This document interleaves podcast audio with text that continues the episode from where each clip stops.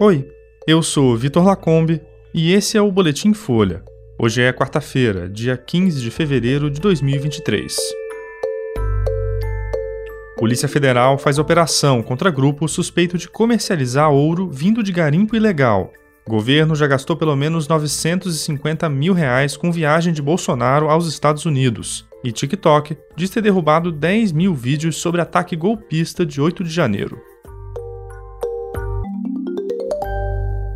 A Polícia Federal realizou hoje uma operação contra uma quadrilha acusada de contrabandear ouro extraído de garimpo ilegal na Amazônia. Uma empresa sediada nos Estados Unidos seria a principal responsável pela exportação do produto, segundo a PF. O nome da companhia não foi divulgado. O ouro era vendido para lugares como Itália, Suíça, Hong Kong e Emirados Árabes Unidos. De acordo com o um inquérito, o grupo usava notas fiscais falsas para fingir que o minério tinha origem legal. Entre 2020 e 2022 foram emitidos documentos desse tipo no valor de mais de 4 bilhões de reais, aproximadamente 13 toneladas de ouro ilícito. O inquérito começou em 2021 a partir de informações da Receita Federal. Foram cumpridos ao longo do dia três mandados de prisão e 27 de busca e apreensão. Eles aconteceram nos estados de Roraima, Amazonas, Pará, Goiás, Mato Grosso, Rio de Janeiro e São Paulo, além do Distrito Federal. A Justiça Federal também autorizou o sequestro de mais de 2 bilhões de reais dos investigados.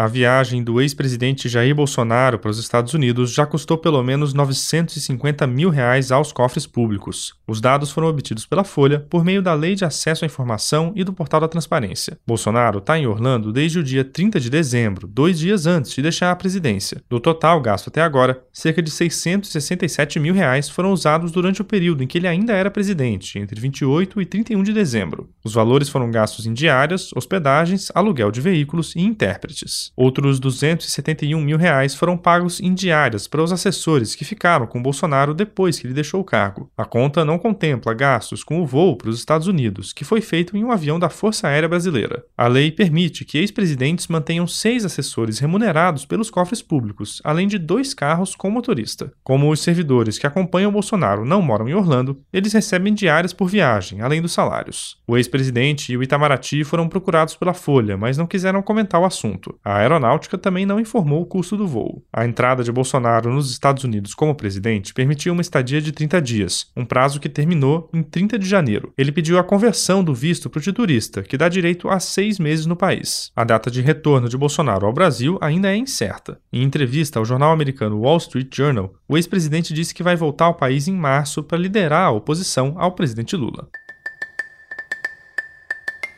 E o TikTok afirma que derrubou mais de 10 mil vídeos que incitaram violência, terrorismo e desinformação nos ataques bolsonaristas de 8 de janeiro. A empresa de tecnologia foi a única até agora a divulgar dados internos sobre os ataques. Em um documento entregue ao STF, o aplicativo disse que removeu os vídeos entre 8 e 15 de janeiro e que eles violaram uma série de regras da plataforma, como a política de extremismo violento, a diretriz de desinformação com riscos de danos no mundo real e as regras sobre desinformação eleitoral. Segundo o TikTok, só cinco links com conteúdos foram removidos a partir de demandas do STF no período. Um relatório de pesquisadores da da área apontou que aplicativos de vídeos curtos, como TikTok e Quai, ajudaram a espalhar desinformação na eleição de 2022. Procurado, o Quai diz que não pode revelar números de conteúdos removidos. O YouTube e a Meta, dona do Facebook e do Instagram, também não divulgaram os dados. O Telegram e o Twitter não se manifestaram. Esse foi o Boletim Folha, que é publicado de segunda a sexta, duas vezes por dia, de manhã cedinho e no final da tarde. A produção é de Angela Boldrini Laila Mullen e a edição de som é do Rafael Conkle. Essas e outras notícias você encontra em folha.com. Até mais.